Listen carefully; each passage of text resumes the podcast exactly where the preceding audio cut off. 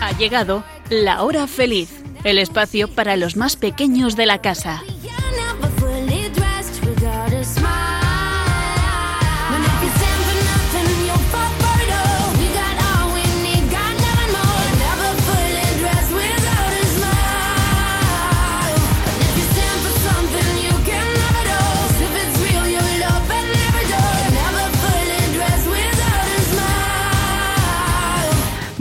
Buenas tardes a todos los amigos de la hora feliz. Ya estamos de nuevo aquí con todos vosotros. Quien os habla, Yolanda Gómez y mis cuatro maravillosas colaboradoras. Muy buenas tardes, Blanca.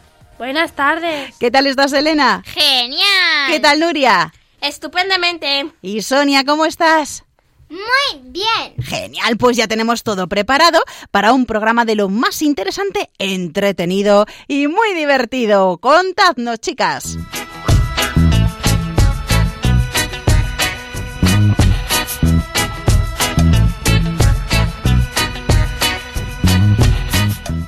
A hablar del apóstol Santiago y del camino de Santiago. Y para refrescarnos un poco, vamos a hablar de más deportes de agua refrescantes y divertidos. En Chiqui Historias contaremos la leyenda de la laguna de El Cajas. Y terminaremos con muchas risas, con los chistes y las adivinanzas.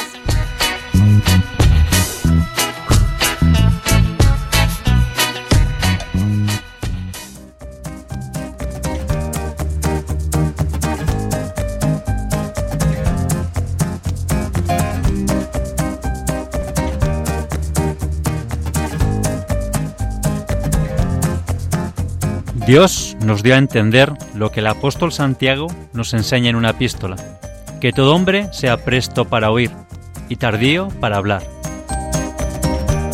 Erasmo de Rotterdam.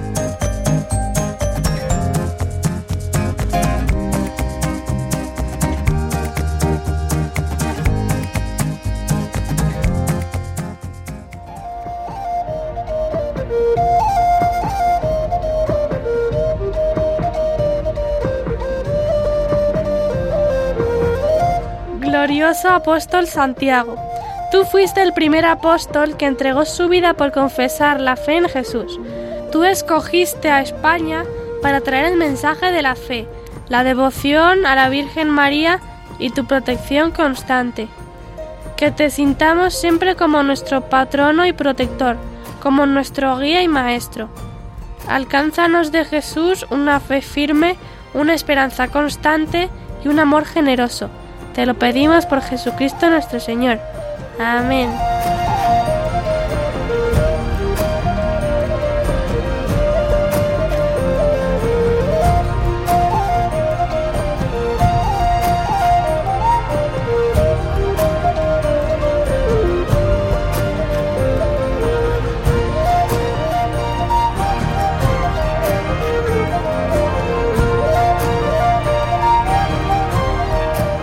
En este mes de julio celebramos una fiesta muy especial para toda España, la fiesta de Santiago, que fue uno de los doce apóstoles de Jesucristo.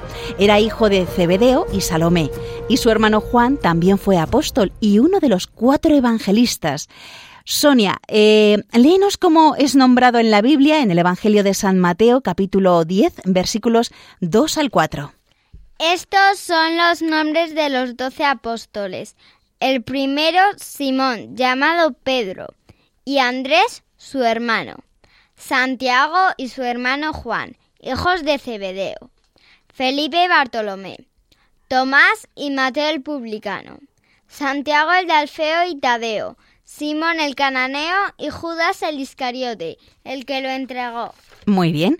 Además era un pescador israelita que fue llamado por Jesús cuando pescaba con su hermano y su padre. Blanca, léenos por favor el pasaje del Evangelio de San Marcos en el capítulo 1, versículo 19 y 20. Un poco más adelante, Jesús vio a Santiago, el de Zebedeo, y a su hermano Juan, que estaba en la barca repasando las redes. A continuación los llamó. Dejaron a su padre Zebedeo en la barca con los jornaleros y se marcharon en pos de él. Gracias. Y además, por lo que pone en la Biblia, los dos hermanos, Santiago y Juan, debían tener un carácter fuerte porque Jesús los llama hijos del trueno. Elena, léenos eh, lo que escribió el evangelista San Marcos en el capítulo 3, versículos del 14 al 17. Y designó Jesús a doce para que estuvieran con él y para enviarlos a predicar y que tuvieran autoridad para poder echar a los demonios. Designó estos doce. Simón, a quien llamó Pedro, Santiago y su hermano Juan, hijos de Zebedeo, a quienes llamó Boanerges, es decir, los hijos del trueno.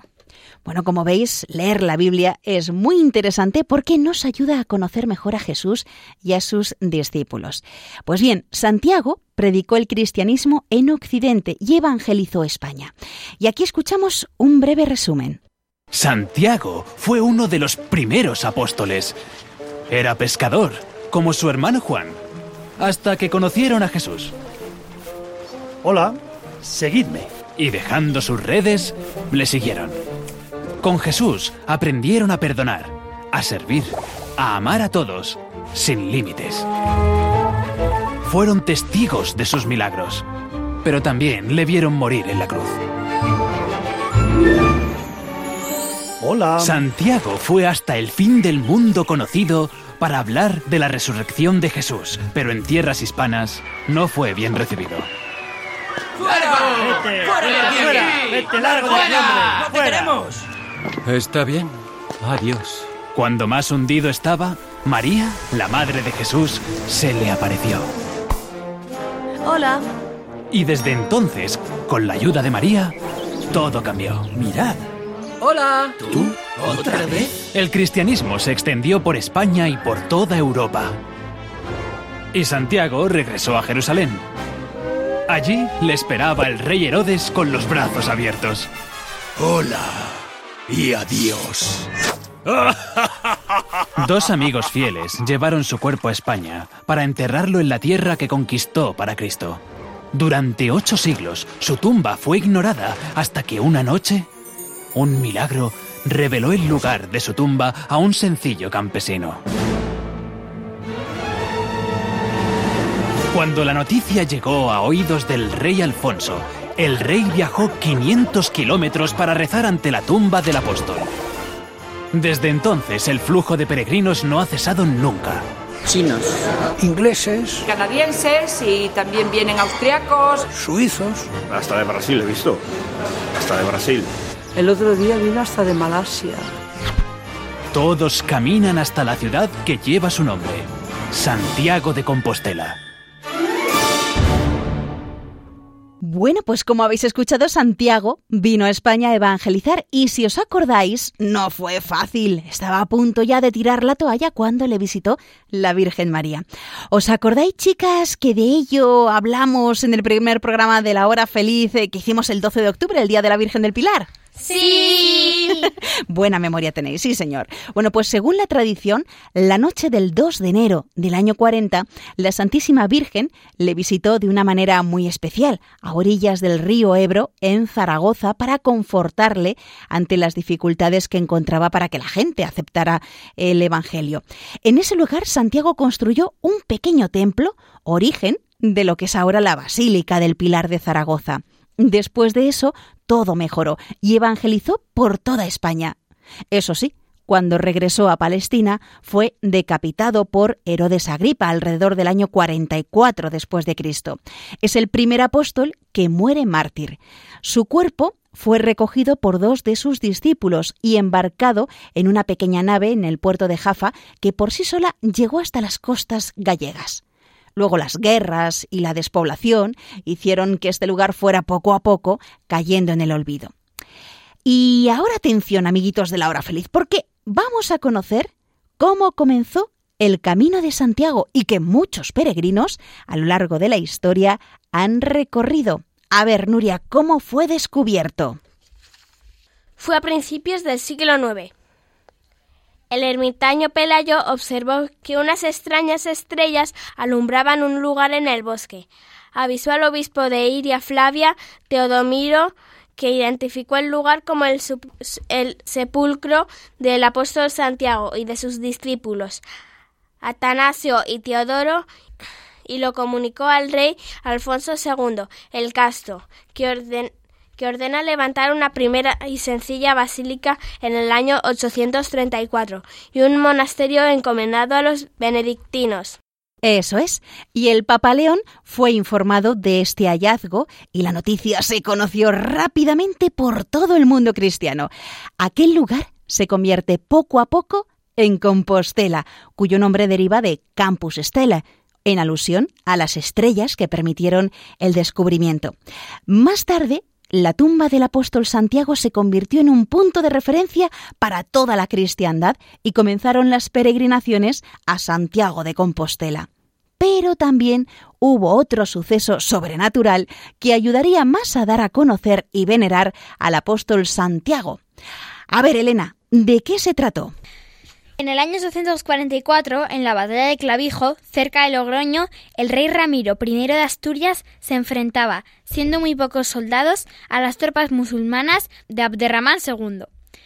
En medio de la batalla apareció el apóstol Santiago a lomos de un caballo blanco, armado con una espada, luchando y venciendo a los moros. Y así fue. Muchos años más tarde, ya en el siglo XI, se produce un gran auge de las peregrinaciones a Santiago, facilitado por las numerosas hospederías, hospitales, iglesias, monasterios y abadías que pone en marcha la Orden de Cluny, favoreciendo el viaje del peregrino. El santuario se convierte en el más visitado del mundo cristiano, superando a Roma y Jerusalén santos, reyes, nobles, caballeros, burgueses, artesanos y campesinos, con o sin cortejo, a pie o a caballo, peregrinan a Compostela. También se habla del Codex Calistinus. A ver, Sonia, explícanos qué es. Es un manuscrito del siglo XII cuyo original se encuentra en la Catedral de Santiago. Está estructurada en cinco libros. El libro quinto es la Guía del Peregrino, atribuida a un clérigo francés que describe detalladamente los santuarios de la ruta, la, hospitalidad de las gentes, la comida, las fuentes, los ríos, las costumbres locales, etc. Eso es. Y ya en 1122 el Papa Calixto II instituyó la gracia del Año Santo Jacobeo o Compostelano. ¿Qué es eso, Blanca? Son años santos compostelanos aquellos en los que el día 25 de julio, festividad del martirio del apóstol Santiago, coincide en domingo. En ellos los creyentes pueden conseguir la indulgencia plenaria, quedando completamente absueltos de todos sus pecados. ¿Y qué es eso de la indulgencia plenaria? Es el perdón de todos los pecados a aquellos fieles que visiten la tumba del apóstol en la Catedral de Santiago recen alguna oración por las intenciones del Papa y reciban los sacramentos de la confesión y la comunión.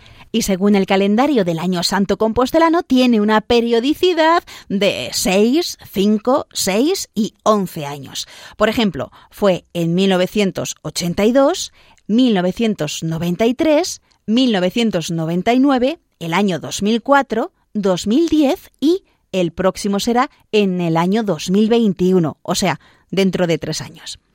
Hay que decir que no siempre ha habido muchas peregrinaciones. A finales del siglo XIV y durante el XV, las peregrinaciones comienzan a decaer por la peste y las guerras. Los caminos ya no son seguros y los monasterios carecen de medios para atender a los peregrinos. Además, ante la amenaza de los piratas ingleses en las costas gallegas, se ocultaron las reliquias del apóstol Santiago que estuvieron perdidas durante nada más y nada menos que 300 años y casi desaparecen las peregrinaciones, pero a finales del siglo XIX empiezan de nuevo a resurgir. Además, os contamos que hay diferentes recorridos para llegar hasta Santiago. Mm, Elena, ¿cuántos caminos hay? El camino más conocido y con mayor historia y arte es el camino francés. Entra en España por Roncesvalles, en Navarra, y por Somport, en Aragón. Los dos caminos se juntan en Puente la Reina y continúa el recorrido hasta Compostela. Son unos 800 kilómetros.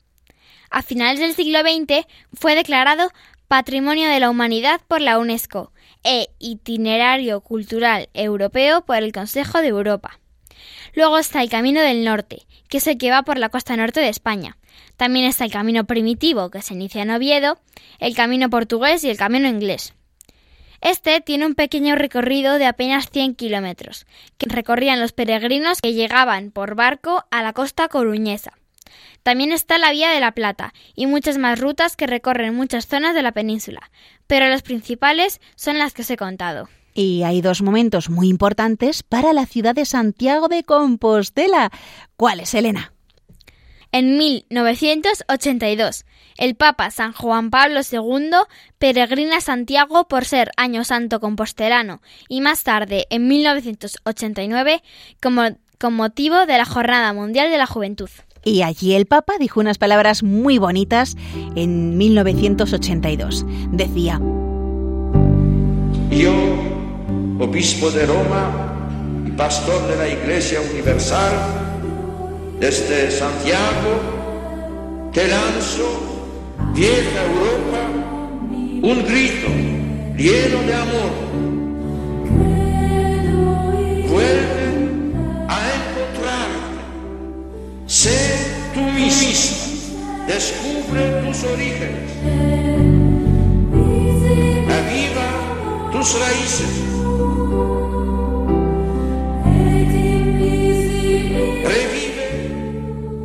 Valores auténticos que hicieron gloriosa tu historia y benéfica tu presencia en los demás continentes.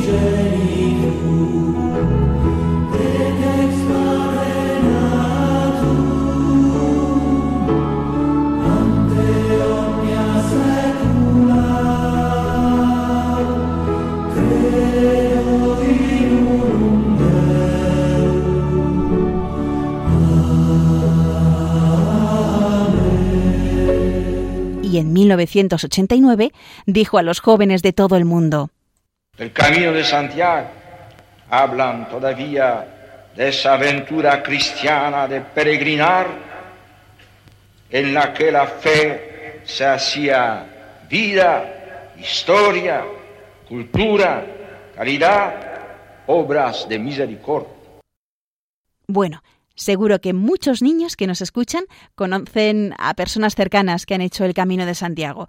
¿Y vosotras, eh, amiguitas, conocéis a algunas personas que hayan hecho el camino? A ver, Elena. Sí, a mis papis, a mis tíos, a mis abuelos, a mi catequista, a mi vecina. Vaya, pues sí que conoces personas que han, que han hecho el Camino de Santiago. A ver, Blanca, Nuria. A mis padres, nuestros padres. ¿También? Nuestros tíos. Y a nuestros abuelos. Y los abuelos también, qué bien. Bueno, bueno, pues eso está muy bien. Lo cierto es que son muchas personas las que hacen esta peregrinación. Mm, mira, por ejemplo, en el año 2015 llegaron a Santiago más de 262.000 peregrinos de un centenar de países, a pie, en bicicleta o a caballo. Y además, la cifra aumenta cada año en torno a un 10% respecto al año anterior.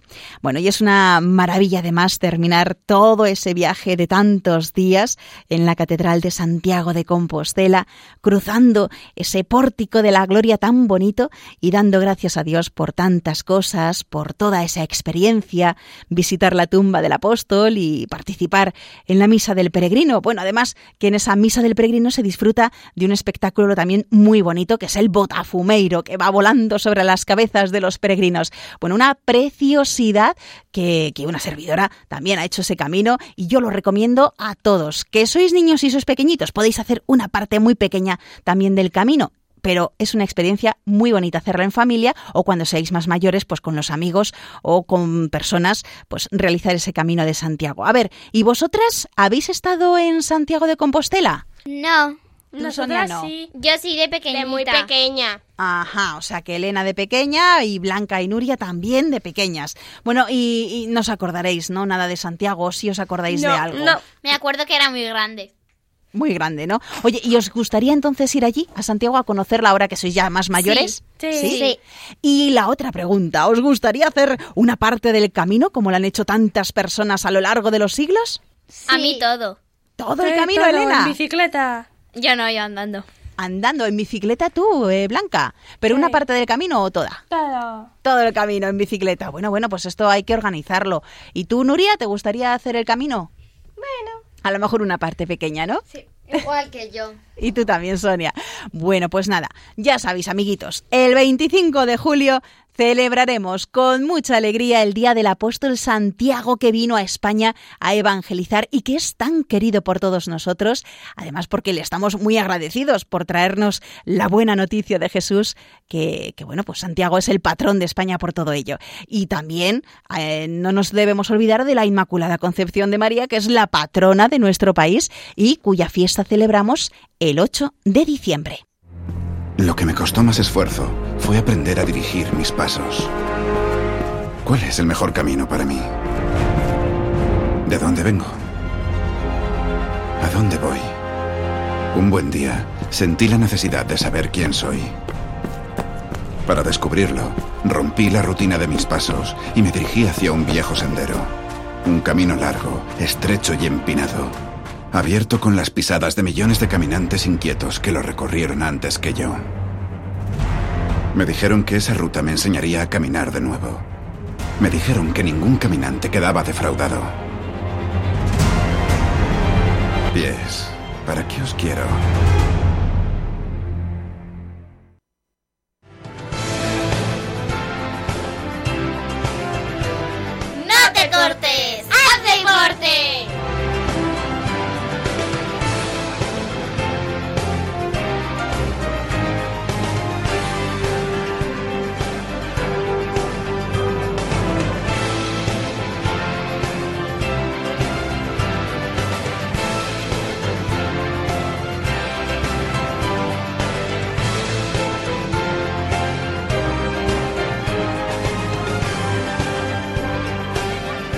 Bueno, como hemos estado hablando de andar mucho por los caminos hacia Santiago de Compostela, pues ahora vamos a refrescarnos un poco.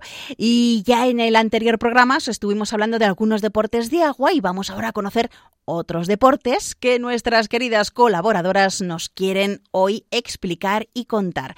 Mm, Nuria, comenzamos contigo. A ver, ¿qué deporte nos quieres contar hoy? El del windsurf. El windsurf consiste en deslizarse sobre el agua con una tabla que lleva puesta una vela. Para practicar bien este deporte hay que aprender a dominar las olas y el viento. La persona que inventó este deporte se llamaba Tom Blake. A mediados de los años 30, cansado de remar con los brazos para moverse, decidió acoplar una vela a su tabla, pero no fue hasta los 70 que ese deporte se hizo muy popular, porque se diseñaron tablas y velas adecuadas para practicarlo. La vela puede girar encima de la tabla, así puede cambiar de dirección y recorrer grandes distancias sin tener que ser empujada por las olas, únicamente con el viento. El windsurf puede practicarse en el mar, pero también en lagos y embalses, porque solo hace falta agua y viento. En España es muy conocida la, zona, la zona de Tarifa, en Cádiz, porque suele hacer bastante viento. Hay varias modalidades larga distancia o slalom. En los dos hay que llegar al primero a la meta. En larga distancia se trata de hacer un recorrido en el menor tiempo posible. En el slalom también, pero siguiendo un recorrido marcado por boyas. Olas. Hay que hacerlo en el mar porque se necesitan olas de al menos un metro de altura. Los windsurfistas tienen que hacer tantos saltos y acrobacias como les sea posible. El estilo libre. Se puede practicar en mar o en balses. Los windsurfistas tienen que hacer acrobacias continuamente. Hay dos tipos, el estilo antiguo y el moderno. El antiguo consiste en hacer maniobras con poco viento. En el moderno practica con tablas cortas, ligeras y anchas. Se convirtió por primera vez en deporte olímpico en 1984 en Los Ángeles, Estados Unidos, pero solo en categoría masculina. La primera vez que las chicas compitieron en unas Olimpiadas fue en Barcelona, en 1992. Perfecto, Nuria. Bueno, y ahora vamos con Sonia, que en el programa anterior nos hablaba del esquí acuático y hoy nos va a hablar también de algo muy acuático. A ver. ¿Tenéis miedo a las alturas? Yo no. El deporte del que os voy a hablar yo son los saltos en trampolín o en plataforma. Los atletas saltan y realizan acrobacias en el aire antes de entrar en el agua. El objetivo es efectuar figuras perfectas y entrar en el agua salpicando lo menos posible. Los jueces valoran la calidad técnica y la ejecución. Existen 91 tipos de saltos de plataforma y 70 de trampolín. Estos saltos se dividen en seis grupos. En unos saltos hay que tener el cuerpo estirado, en otros encogido y en otros con forma de carpa. Y para entrar en el agua a veces entra de cabeza y otras veces de pie.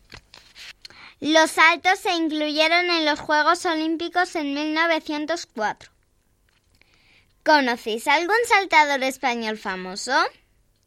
Yo os voy a hablar de algunos. El primero en obtener una medalla europea fue Rafael Álvarez en 1977.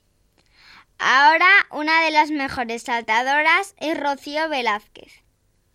Ha sido más de 10 veces campeona de España Junior y más de 8 en la categoría absoluta. Y entre los más jóvenes tenemos a Valeria Antolino, Adriana Badía, los hermanos Víctor y Héctor Pérez y Medio Wade que han conseguido varias medallas durante el Campeonato Europeo celebrado en Helsinki hace unas semanas. Muy bien, bueno, pues ya sabemos algo más del windsurf y de los saltos acuáticos. Y si Elena nos habló en el anterior programa de la natación, ahora nos habla de algo también que tiene mucho que ver con la natación, ¿verdad, Elena? ¿De qué se trata? De la natación sincronizada. El comienzo de este deporte se remonta al siglo XIX. Luego, ya en el siglo XX, la natación sincronizada era conocida como ballet acuático. El primer registro de competición fue en 1891, en Berlín, Alemania. Además de existir como deporte, muchas veces fue una de las atracciones de los eventos de los grandes teatros de Londres o Santa Cruz, los cuales eran equipados con enormes tanques de agua para este propósito mientras que en sus comienzos era un deporte exclusivo para hombres, rápidamente se fue convirtiendo en una modalidad femenina. Una de las pioneras de la natación sincronizada fue la australiana Annette Kellerman. La natación sincronizada se convirtió en un deporte olímpico en 1948, en los Juegos Olímpicos de Londres. La autoridad deportiva de la competición es la FINA, o sea, la Federación Internacional de Natación. Una de las nadadoras españolas más famosas es Gemma Mengual, que es una nadadora que ha estado 20 años en el equipo nacional y ha ganado 46 medallas. Además, ¿sabíais que en las piscinas de la natación sincronizada los nadadores pueden escuchar la música bajo el agua gracias a unos altavoces incorporados? También otra curiosidad es que los nadadores deben tener en todo momento los ojos abiertos bajo el agua. Muy bien. Bueno, pues Blanca, terminamos entonces contigo para que nos cuentes otro deporte muy refrescante que nos viene muy bien conocer en este veranito. Os voy a hablar del waterpolo. Es un deporte que se practica en una piscina donde se enfrentan dos equipos. Cada equipo está formado por siete jugadores, seis más el portero y hay otros seis de reserva. Se pueden hacer cambios en cualquier momento y sin límite. Los jugadores de cada equipo se diferencian por el color del gorro. Suelen ser azul y blanco, menos el portero que siempre es rojo. Y cada gorro tiene un número. El objetivo del juego es como el fútbol, marcar el mayor número de goles en la portería contraria. El juego se divide en cuatro tiempos de ocho minutos de juego real, y cada entrenador puede pedir un tiempo muerto de un minuto en cada tiempo. Cada equipo tiene un tiempo de posesión de 30 segundos. Durante ese tiempo, los jugadores del equipo se pueden pasar el balón de unos a otros. Antes de que se acabe el tiempo, deberán lanzar el balón a portería o el equipo contrario recuperará la pelota. Existen faltas, expulsiones temporales y expulsiones definitivas. Las definitivas permiten la sustitución por otro jugador, excepto que sea una expulsión grave. Uno puede tener dos expulsiones temporales, pero si hay una tercera y es definitiva. Será falta si un jugador toca el balón con las dos manos. El único que puede hacerlo es el portero. Hundir el balón en el agua. Tocar el balón con el puño, excepto el portero. Tampoco se puede hundir a otro jugador, excepto que este otro tenga el balón en la mano. Si el jugador hundido que tiene el balón lo suelta, será falta del jugador que lo ahoga. Es motivo de expulsión salpicar los ojos de un jugador, robar el balón agarrando al jugador contrario, no hacer caso al árbitro, levantar las dos manos excepto el portero, y si un jugador levanta las dos manos a menos de cinco metros de distancia su portería, sería un penalti. Insultar o pegar al árbitro o a otros jugadores, eso es una pulsión grave. La piscina mide 30 metros de largo y 20 de ancho, pero en la categoría masculina, y 25 por 17 en la femenina. La profundidad tiene que ser de al menos de un metro ochenta, y aunque un jugador sea muy alto, sería falta si va andando por, con los pies en el suelo. Hay que mantenerse flotando. Es un deporte olímpico desde las Olimpiadas de París en 1900, pero solo para los chicos. Desde el año 2000 en las Olimpiadas de Sydney también para las chicas. Perfecto. Bueno, pues ya sabemos algo más de deportes de agua, del windsurf, de los saltos acuáticos, la natación sincronizada y el waterpolo. Y ahora vamos a escuchar una canción preciosa sobre el agua que interpreta el coro Los Fantásticos, alumnos del Colegio Público y Bilingüe Alhambra de Madrid.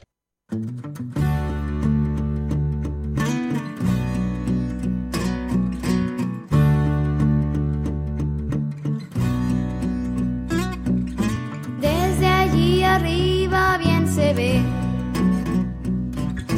Que la tierra una burbuja es. Un planeta azul y sin iguales. Agua es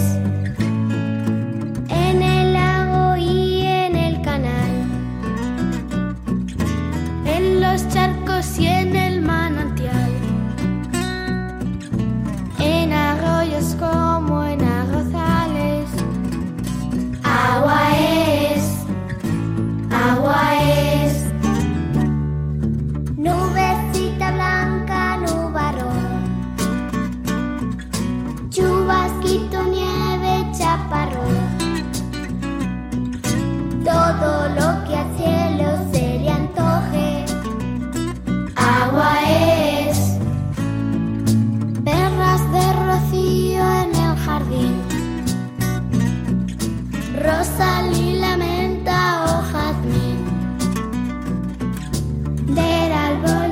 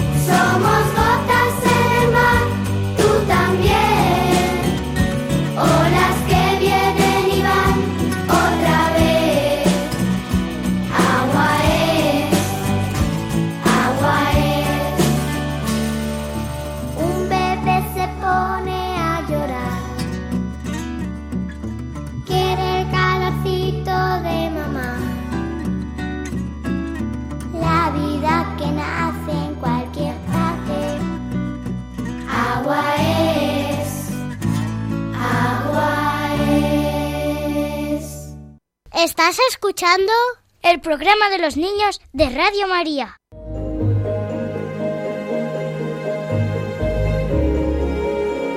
Chiqui Historias.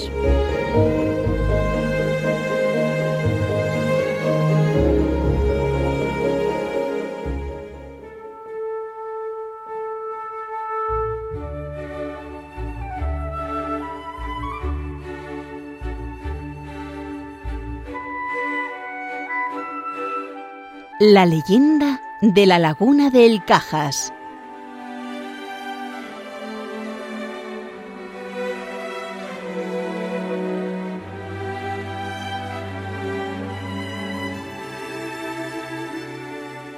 Si algún día viajas a Ecuador, quizá puedas dirigirte al sur del país. Allí, en plena cordillera de los Andes, hay un hermoso parque nacional que tiene una impresionante laguna de aguas cristalinas famosa por su enorme belleza. Se la conoce como la laguna del Cajas. Según parece, antiguamente esta laguna no existía.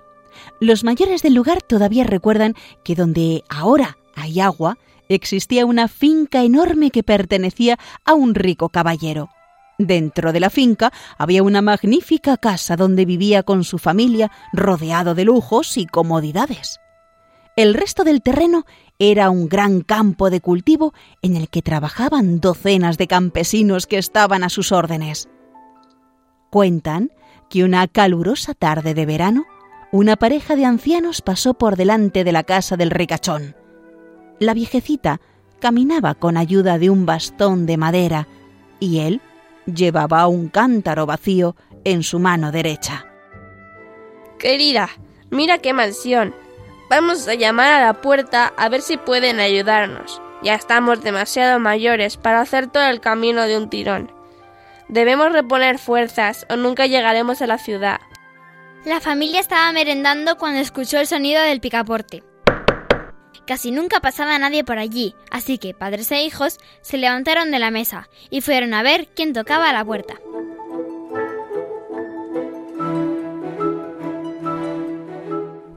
Cuando la abrieron, se encontraron con un hombre y una mujer muy mayores y de aspecto humilde.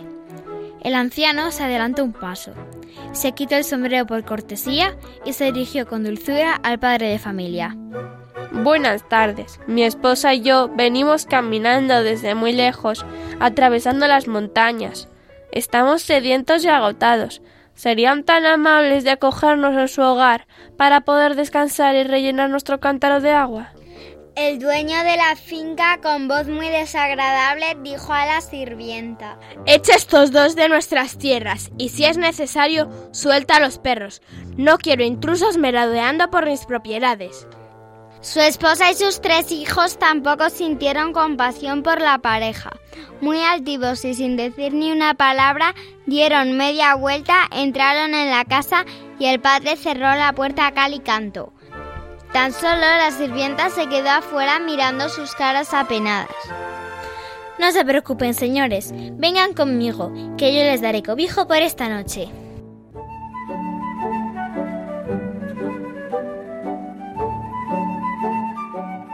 A escondidas les llevó al granero para que al menos pudieran dormir sobre un lecho de heno mullido y caliente durante unas horas. Después salió con cautela y al ratito regresó con algo de comida y agua fresca. Aquí tienen pan, queso y algo de carne asada. Lo siento, pero es todo lo que he podido conseguir. La anciana se emocionó. ¡Ay! Muchas gracias por todo. Eres un ángel. No, señora, es lo menos que puedo hacer. Ahora debo irme, o, o me echarán de menos en la casa. A medianoche vendré a ver qué tal se encuentran. La muchacha dejó al matrimonio acomodado y regresó a sus quehaceres domésticos.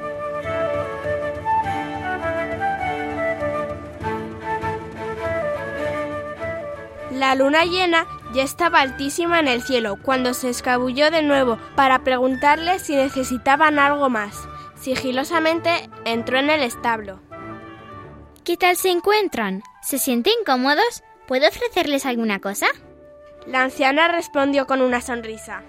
Gracias a tu valentía y generosidad hemos podido comer y descansar un buen rato. No necesitamos nada más. El viejecito también le sonrió y se mostró muy agradecido. Has sido muy amable, muchacha. Muchas gracias. De repente su cara se puso muy seria. Ahora escucha atentamente lo que te voy a decir. Debes huir porque antes del amanecer va a ocurrir una desgracia como castigo a esta familia déspota y cruel. Coge tus cosas y búscate otro lugar para vivir. Venga, date prisa. ¿Cómo dice? No hay tiempo para explicaciones. Confía en mí. Sal de aquí lo antes posible. La chica no dijo nada más y se largó corriendo del establo. Entró en la casa sin hacer ruido, metió en la maleta sus pocas pertenencias y salió por la parte de atrás tan rápido como fue capaz. Mientras, los ancianos salieron del granero, retomaron su camino y también se alejaron de allí para siempre. Faltaban unos minutos para el amanecer, cuando unos extraños sonidos despertaron al dueño de la casa y al resto de su familia. Los pájaros chillaban, los caballos relinchaban como locos y las vacas mugían como si se avecinara el fin del mundo. El padre saltó de la cama y gritó ¿Pero qué escándalo es este? ¿Qué demonios pasa con los animales? Todavía no había comprendido nada cuando a través del ventanal vio una enorme masa de agua que surgía de la nada y empezaba a inundar la casa. Invadido por el pánico, apremió a su familia. Vamos, vamos, salgamos de aquí o moriremos ahogados. No tuvieron tiempo ni de vestirse. Los cinco salieron huyendo hacia la montaña bajo la, la luz de la pálida luna y sin mirar hacia atrás ni para coger impulso. Corrieron durante dos horas hasta que por fin llegaron a un alto donde pudieron pararse a observar lo que había sucedido. La visión fue desoladora. Todo lo que tenían, su magnífica casa y sus campos de cultivo, habían desaparecido bajo las aguas. No tuvieron más remedio que seguir su camino e irse lejos, muy lejos, para intentar rehacer su vida.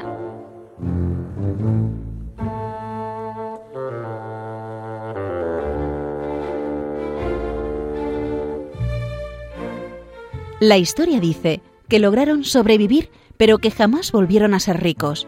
Se habían quedado sin nada por culpa de su mal corazón. Años después se encontraron con la sirvienta quien les explicó que todo fue causado por su egoísmo y crueldad. Ellos le dieron las gracias por contárselo, se arrepintieron de su forma de actuar y dedicaron el resto de sus vidas a ayudar a los demás. Según la leyenda, esas aguas desbordadas que engulleron la finca se calmaron y formaron la bella laguna que hoy todos conocemos como la laguna de El Cajas, en Ecuador.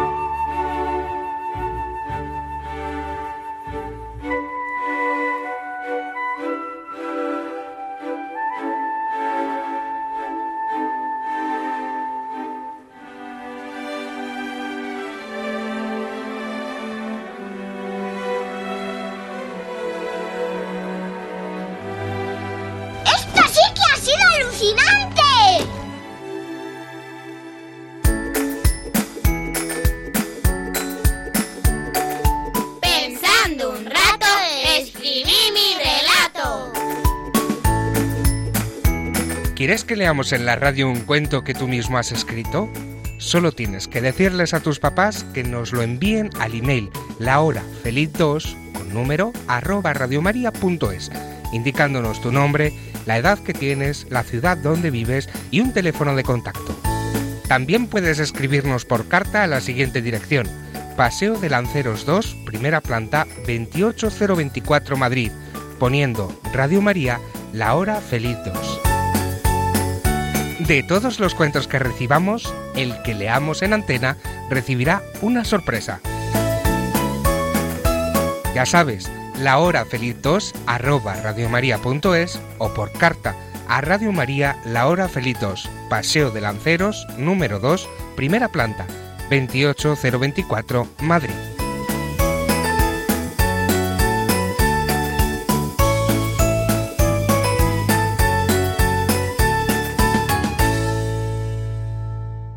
Estás escuchando La Hora Feliz en Radio María. Reír no más hasta reventar. A mí reír me gusta descansar. Chistenanzas. Humor me da el más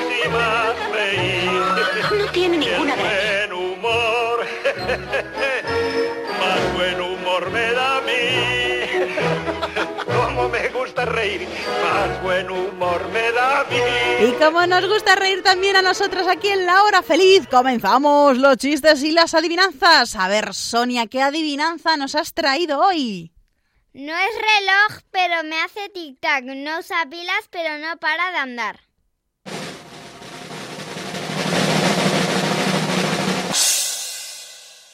¿Qué puede ser?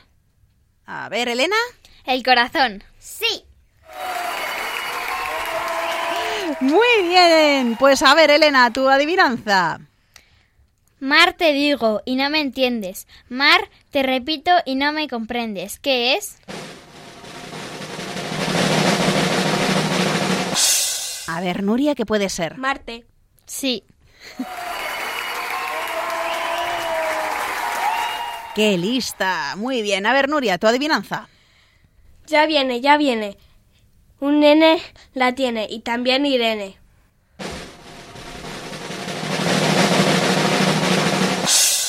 Blanca, ¿tú sabes cuál es? La N. Sí.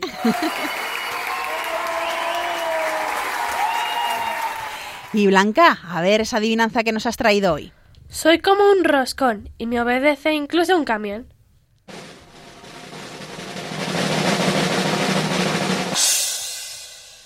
¿Qué puede ser? A ver, eh, Sonia, venga. El volante. Sí. Qué rápida esta primera ronda de adivinanzas. Vamos por la segunda, Sonia. Aunque de comida voy cargado, la gente me vacía y nunca soy tragado.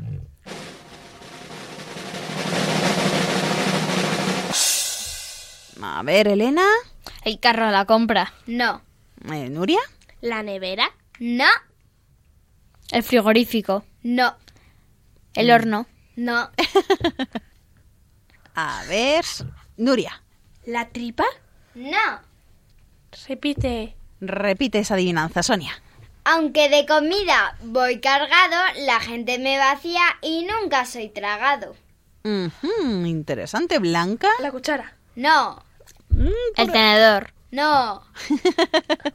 Blanca, de nuevo. El bol o el plato, lo que sea que estés usando. Sí, el plato. Bien.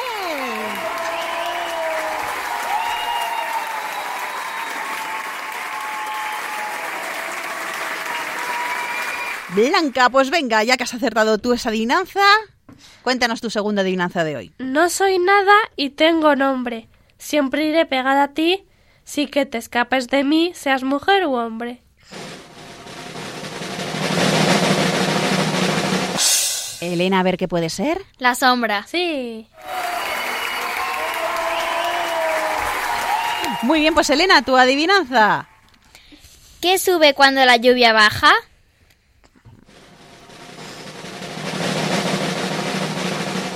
¿Qué puede ser, Nuria? A ver. ¿El agua? No.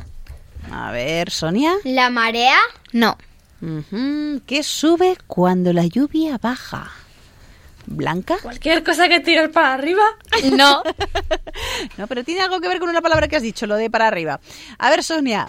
Pues eh, eh, las gotitas de agua de evaporarse. No. Hola, qué complicado, Nuria. A ver. El, pa el limpiaparabrisas. Ay, no. No, casi. El parabrisas. No, pero empieza igual. Blanca. El paraguas. Sí.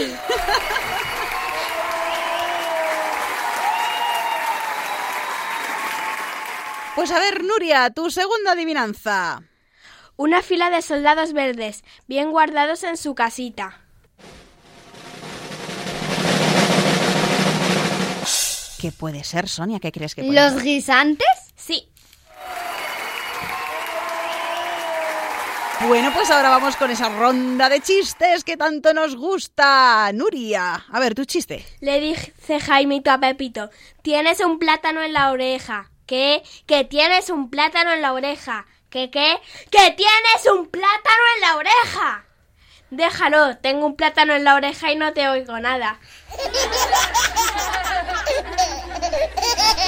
Bueno, pues por lo menos vemos que sabía que tenía un plátano en la oreja. A ver, Sonia, tu chiste. Que hace un pato con una pata caerse. Blanca, tu chiste. Una señora va a la peluquería y la encuentra cerrada. Va a otra y también está cerrada. Va a una tercera y también está cerrada. ¿Cómo se llama la película? La aterrizas como puedas.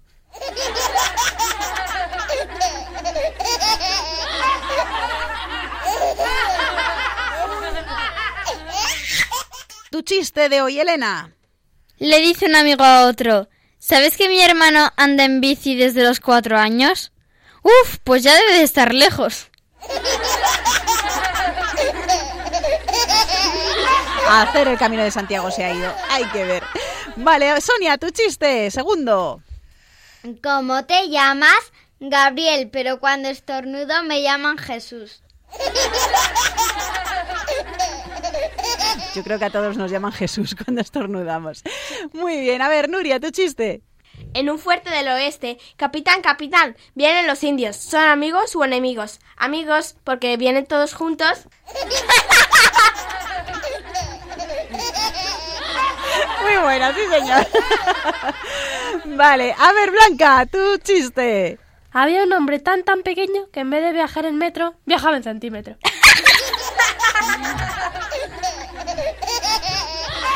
Elena, terminamos contigo la ronda de chistes. ¿Cómo se llama el primo vegetariano de Bruce Lee? Broco Lee. Bueno, pues con estos chistes de nuestras super colaboradoras nos tenemos ya que ir despidiendo. Esperamos que lo hayáis pasado también como nosotros, pues hablando del apóstol Santiago, de los orígenes y curiosidades del Camino de Santiago, deportes tan refrescantes como el windsurf, los saltos acuáticos, la natación sincronizada y el waterpolo, y como no, el cuento, o en este caso la leyenda de la laguna de El Cajas en Ecuador. Muchas gracias, Elena, Blanca, Nuria y Sonia, por habernos acompañado un día más aquí en La Hora Feliz. ¡Adiós! ¡Adiós! Bueno, pues volveremos, si Dios quiere, el próximo 2 de agosto y os recordamos que estaremos encantados de recibir vuestros cuentos para leerlos aquí en la radio y os enviaremos una sorpresita a casa como agradecimiento. Y apuntad, apuntad nuestro email, lahorafeliz 2 arroba radiomaria.es y la dirección postal, es decir, si nos escribís por carta, Radio María, programa La Hora Feliz 2, Paseo de Lanceros 2, primera planta, 28024, Madrid. Y si queréis volver a escuchar este programa o alguno anterior de los que ya se han emitido, no tenéis más que entrar en el podcast de Radio María a través de nuestra web www.radiomaria.es. Además, recordar que de lunes a viernes de 6 a 7 de la tarde, una hora antes en Canarias, tenéis aquí en Radio María un espacio para vosotros los niños, la hora feliz. ¿Y vosotros sed buenos? Sí, sí se puede. Un fuerte abrazo para todos y ser felices.